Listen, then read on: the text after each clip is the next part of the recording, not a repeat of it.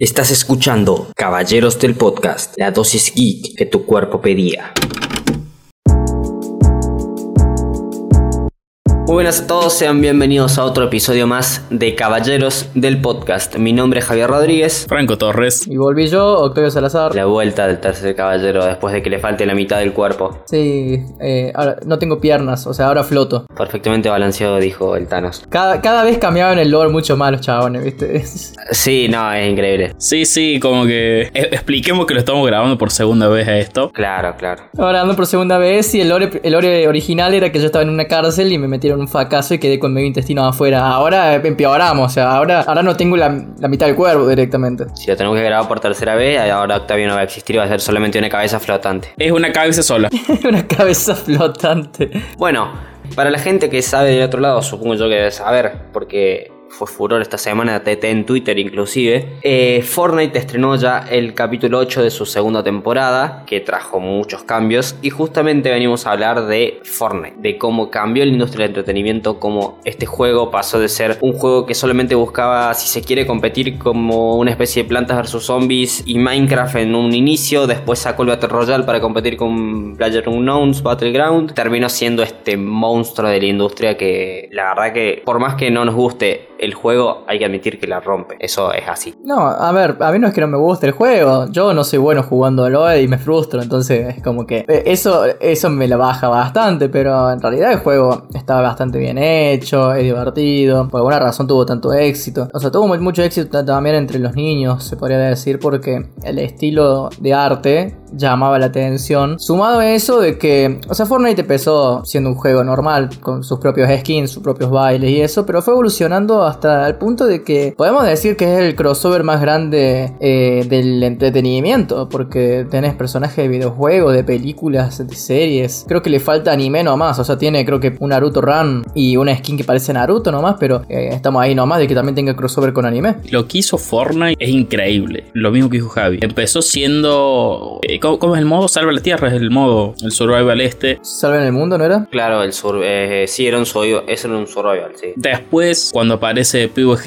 y el género Battle Royale en, en la industria del gaming, como que Fortnite dijo: Vamos a hacer lo mismo, Epic Games, vamos a hacer lo mismo pero con Fortnite. Copó, porque era esta alternativa gratuita de, de un Battle Royale. Claro, hay que decir también que, que Epic, justamente para agregar también contexto a esto, venía de una de algo muy complicado, porque Fortnite cuando salió con ese tuvo una gran repercusión entre creadores de contenido. Me- Yo recuerdo que hubo creadores de contenido de España, por ejemplo, que tenían sus propios códigos de descuento para comprar Fortnite original, no el juego que valía creo que 25 dólares, una cosa así, y ya venían de cerrar Paragon, que era la gran apuesta que tenían ellos como un MOBA para competir contra League of Legends, Dota, Smite en esa época, Heroes of the Storm, así que venían medio en picada y la salvaron con eso de- del Battle Royale. Sí, encima Paragon, que fue, es un juegazo, era un juegazo, mejor dicho. Se ve mal con ese juego. Eh, pero volviendo a Fortnite, esto no, de decir, le hagamos la competencia a PvG y de repente PvG prácticamente no existe. Sigue estando en juego, pero es como que ya no está como en boca de todos. Fortnite sigue estando. Metió una narrativa muy loca, co- como está contando el juego narrativamente, tiene un lore propio, sabe aprovechar bien lo que es un juego como servicio, que ya lo vamos a explicar seguramente en un podcast aparte explicando qué es un juego como servicio. Esto es lo que decía Octavio de, de meter personajes de, de diferentes eh, franquicias, creando un metaverso, que también lo vamos a explicar seguramente en otro podcast. Y cómo es- esta cuestión narrativa es como te dicen, sí, mira, está Batman y está Venom dentro del juego, pero en ningún momento van a chocar en el sentido de que no te lo vas a dejar todo unido, te la querés por esa narrativa que creo está bien hecho. Y el juego, más allá, que a mí particularmente no me atrae, de hecho el género Battle Royale no me atrae, lo que hizo Fortnite, como cambió el gaming y el entretenimiento, parece que es para seguir viendo año tras año, que va a ser Fortnite en el gaming y en el entretenimiento. Sí, exacto. O sea, venimos del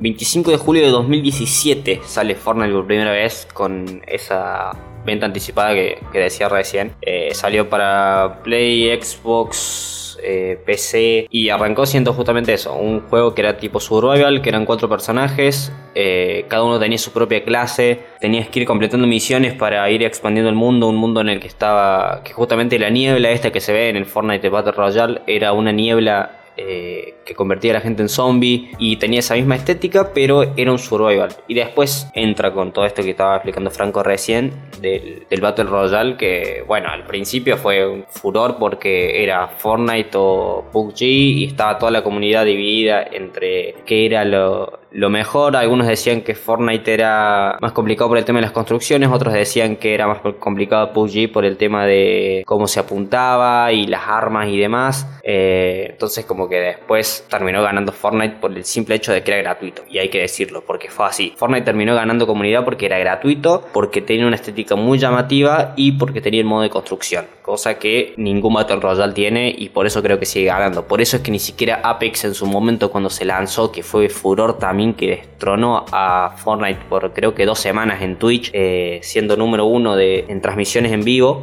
que lo venía manteniendo Fortnite hacía, creo que si no me equivoco, dos años, pero ni siquiera eso estuvo creo que dos meses y después eh, volvió a bajar y volvió a subir Fortnite. O sea, Fortnite ah, hoy en día sigue manteniéndose como uno y ya hablamos de que Fortnite tiene un reinado hace cuatro años por lo menos. O sea, es muchísimo el, tiempo que estuvo Fortnite ahí metido entre los primeros de un de algo que si se quiere es relativamente nuevo, de un formato de, videojuegos que es relativamente nuevo que es el, el Battle Royale. Y sigue topeando todavía en las plataformas como Twitch y YouTube, ¿eh? Guarda, creo que si no, no, estará, no estará primero, pero sigue estando dentro del top 10 fácil. Y ni hablar de cuando hace eventos, que los eventos de Fortnite son muy buenos. o sea, tengamos en cuenta de que Fortnite hizo eventos con artistas reales, con, con Travis Scott, con Marshmello, hicieron conciertos en esto de todo lo que fue el tiempo de la pandemia. Y la verdad que eso a un montón de gente le encantó porque ya que no podían salir de la casa, tenían por lo menos un concierto ahí en el juego, completamente gratis. Sí, sí, los eventos. Bueno, cuando iban a presentar la última película de Star Wars, de las Jedi. No, de las Jedi no. La última película de Star Wars. No, Rise of Skywalker. Esa, que es malísima. Presentaron una escena en el juego, en Fortnite. O sea, aparece JJ Abrams dentro de Fortnite y dice, vamos a presentar una escena de la película, que la escena es malísima, como la película. Y lo presentan y dicen, y ahora eh, pónganse a acá elijan un sable de luz. Ya, mira, tengo el sable de luz. Se fue el sable y de repente aparecieron estos sables de luz en el juego. Y eran un componente melee. Todo lo que hizo, ¿no? Estos conciertos en vivo, los eventos, cuando hacen los eventos es como que ya sabes que Twitch va a explotar donde todos los creadores de contenido van a estar streameando el evento de Fortnite. Es increíble lo que hace. No sé, nombre de eventos, el evento de, de Galactus fue increíble, que de hecho hace el salto de Fortnite también en los cómics. Que después hay cómics de Batman, que es Batman, creo que punto en el cual te explica por qué Batman está en Fortnite. Y después, yo creo que, que era lo que vos decías, Octavio, en, este top de, de, los primeros. Y en un momento Fortnite empezó a decaer, que ya no era lo mismo. Y hacen el evento que se cierra, Fortnite creo que fue uno o dos días, en el cual decían todos qué pasó con Fortnite. Y después aparece de nuevo y volvió Fortnite a ser el uno. Eso también fue increíble. Ah, el, sí, el evento del agujero negro. Ese. Y sí, ahí fue cuando es como, es que claro, pasa de que eso fue una muy buena estrategia en el sentido de que necesitaban un lavado de cara del juego porque era el mismo mapa, ya estuvieron rompiendo mucho el mapa, cambiando muchas cosas, pero no dejaba de ser el mismo mapa. Entonces dijeron lo de Fortnite, bueno, ¿qué podemos hacer para cambiar esto? Bueno, se pusieron a desarrollar con mucho tiempo ya otro mapa completamente nuevo, con distintas cosas, pero la, mejor forma que tenían para cambiarlo, porque, a ver, Fortnite eh, es un juego bastante grande, lo juega mucha gente y para colmo necesita servidores potentes, entonces no vas a poder mantener dos mapas y, no podés de un día para el otro decir, che, mirá, se fue el mapa que teníamos eh, que estaba antes, ahora tenemos este nuevo mapa. Necesitaban alguna forma de cómo ponerlo y ahí se les ocurrió eso del agujero negro en el cual fue bastante repentino y estuvo bastante bueno en el sentido de que estaba toda la gente expectante de qué es lo que iba a pasar, por qué se cerró el juego, qué están haciendo, están haciendo mantenimiento, están cambiándolo, lo hackearon, eh, no, sabían qué estaba pasando y bueno, y pasó esto de que cuando volvió tenía mapas nuevos, interfaces nuevas, etcétera, etcétera. Sí, me acuerdo que estaba abierta incluso una... había una cuenta regresiva en una página que había hecho Fortnite y ahí es cuando eh, empezó toda este, esta especulación en Twitter, en Reddit, en todos lados de ver qué pasaba, qué, van a hacer con Fortnite, se muere, apagan el juego, veo flashbacks de Paragon, dijeron algunos, pero no, al final lo que, lo que surgió es increíble. Y bueno, y volviendo a eso que decía Franco recién de los números, eh, sin ir más lejos, los torneos de Fortnite, el torneo que gana King, por ejemplo, que gana King, que King sale entre los 10 primeros, que es el, este chico de Argentina que, terminó yéndose a ese torneo en, Estados Unidos, eh, tuvo una repercusión increíble. Sin ir más lejos, el evento de Gref presentando su skin es también, si no me equivoco, a día de hoy el streaming más visto en la historia de Twitch. O sea, Fortnite está inclusive en esas cosas. Eh, sacó, bueno, las skins como recién decía de Gref, eh, la de Ninja y creo que hay otro, hay otro streamer más que tiene su skin. Sí, que creo que era una chica. Creo que sí, creo que era una chica. No, no recuerdo bien el nombre. Pero mm, incluso en eso, o sea, para meter cosas de la comunidad. O sea, está en esos pequeños detalles está y creo que eso es lo que hace más valioso el juego. Esos, esos pequeños mimos a la comunidad creo que son, la verdad, que lo que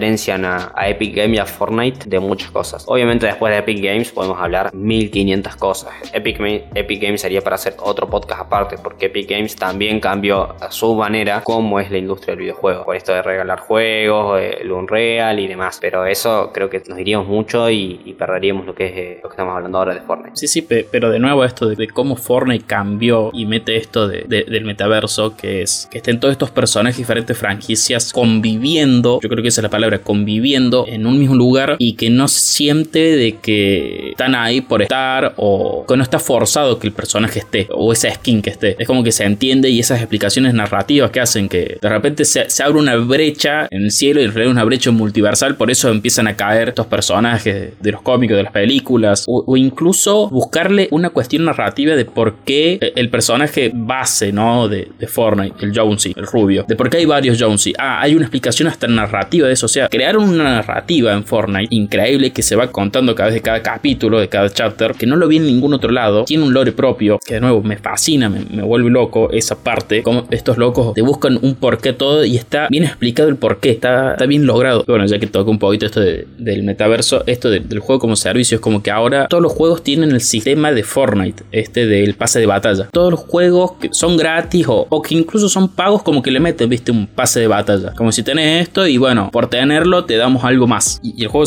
como servicio que es más o menos, un poco rebuscado lo que voy a decir, es un juego que se va actualizando todos los días, te dan como una cuestión de, decir al, jugador, darle algo por entrar y por estar ahí, que se vaya actualizando y que siga a lo largo de, los años, que es lo que eh, Fortnite logra bien, no otros juegos que, que se queden ahí nomás con el sistema de juego como servicio. Claro, como un incentivo para que pueda seguir entrando y seguir jugando, básicamente. Sí, o sea, el caso Fortnite es para, podemos decir, un caso para analizar bastante. Porque no hay mucho, o sea, de hecho por un momento hasta le habían dicho de que el juego iba a destronar al LOL, en el sentido de que ambos eran juegos gratuitos, eh, que tenían mucho alcance de marketing, mucho alcance de público. Fortnite estaba topeando, de hecho superó mucho tiempo al, LOL en vistas de Twitch. Y actualmente en realidad están ahí peleando codo a codo, diríamos, porque, o sea, siempre los, juegos nuevos van a tener más vistas en Twitch y todo, pero lo que sirve después es cómo va funcionando esto a la larga, cómo se va, cómo va evolucionando o eh, involucionando la cantidad de vistas y los creadores que van haciendo contenido al respecto. Que no es el caso de, o sea, eh, pasa mucho de que en realidad eh, tenés creadores de contenido que se dedican exclusivamente a Fortnite y a otra cosa más, pero también también tenés en el sentido de Fortnite de que hay muchos creadores de contenidos que no le interesan el juego, sin embargo entran a jugar porque hicieron cierta colaboración con X personaje. Sin ir más lejos, yo veo un youtuber de que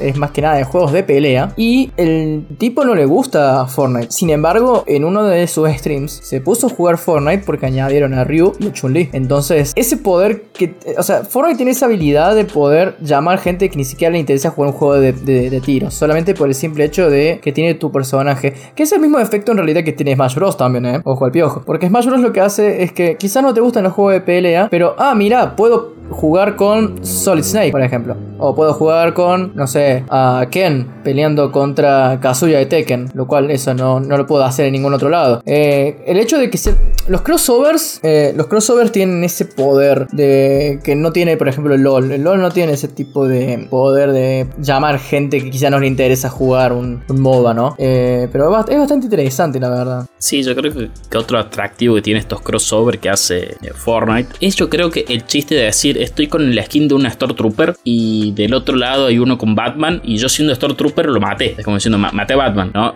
Dentro de, este juego. Me parece que también ese, chiste creo que está bueno en algún motivo. Un chiste con el que jode mucha gente en las redes es el hecho de que Marvel vs. Capcom, el nuevo, Em, o el, no, el nuevo, ya tiene sus años, el más reciente, el Infinite, eh, tenía solamente personajes de Marvel del, del UCM, bueno, personajes de Capcom, claramente. Pero no, ya no tenían los X-Men, porque el- por problemas de derechos y eso. Entonces como que la gente estaba riéndose en Twitter y en todas otras redes, en Reddit, de que Fortnite hizo el Marvel vs. Capcom antes de que lo hiciera, que lo hiciera Marvel y Capcom. Sí, pues sa- sacaron a Storm, a Wolverine, Cable, Deadpool y no sé quiénes, qué mutantes me faltan. Cyclops creo que también estaba. Si no, la otra cosa que también hacían chistes es que Fortnite fue el primero en hacer Marvel vs. DC.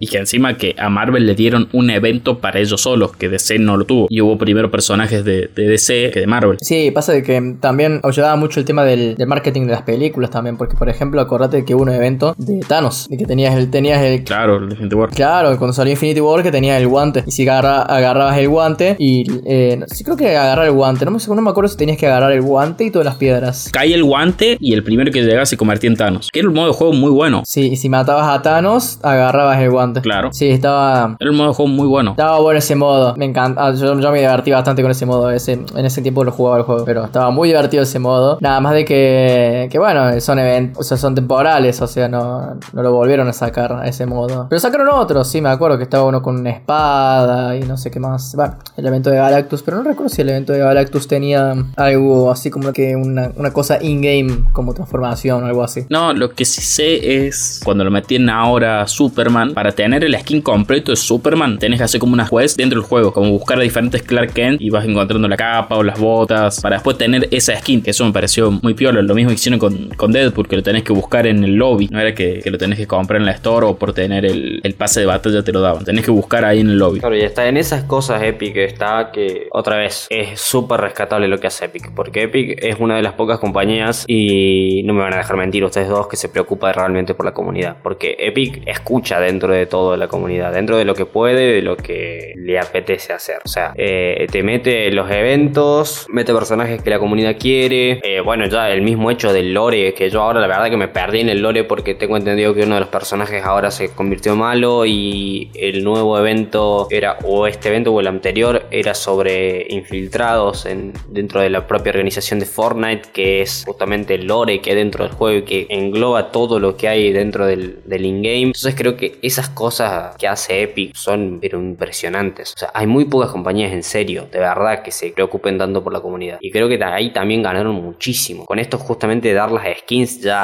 así buscando y haciendo quest in-game nada más ya ganas un montón. Porque no tenés por ejemplo eso que tiene por ejemplo bueno justamente el LOL en su momento cuando no sacó las cajas vos tenías que tener plata si no no, ten- no podías tener una skin. Eh, en Call of Duty pasaba lo mismo tenías que pagar para poder tener una skin de un arma y si no jugar muchísimo y tener la suerte de que te tocara. En todos los juegos pasa lo mismo. Entonces creo que Fortnite en eso se preocupó mucho y Epic más espe- específicamente se preocupó mucho por la comunidad y dar esa sensación de que no tenés que pagar sí o sí para poder tener cosas estéticas en el juego como pasa en muchísimos otros. No, no, claro, es como que no tiene el tema de los loot boxes, lo cual ya hablamos en otro capítulo, que si lo quieren chequear, vayan ahí, busquen en el Spotify, ahí tenemos el capítulo que hablamos de los loot boxes. Eh, quiero aclarar una cosa, aunque es gracioso, pero no, est- no estamos siendo patrocinados por Epic ni por Fortnite, gente, no, no, ni por ninguna, por ningún momento, pero si nos quieren patrocinar, si nos quieren patrocinar, estamos abiertos a escuchar propuestas. ¿eh?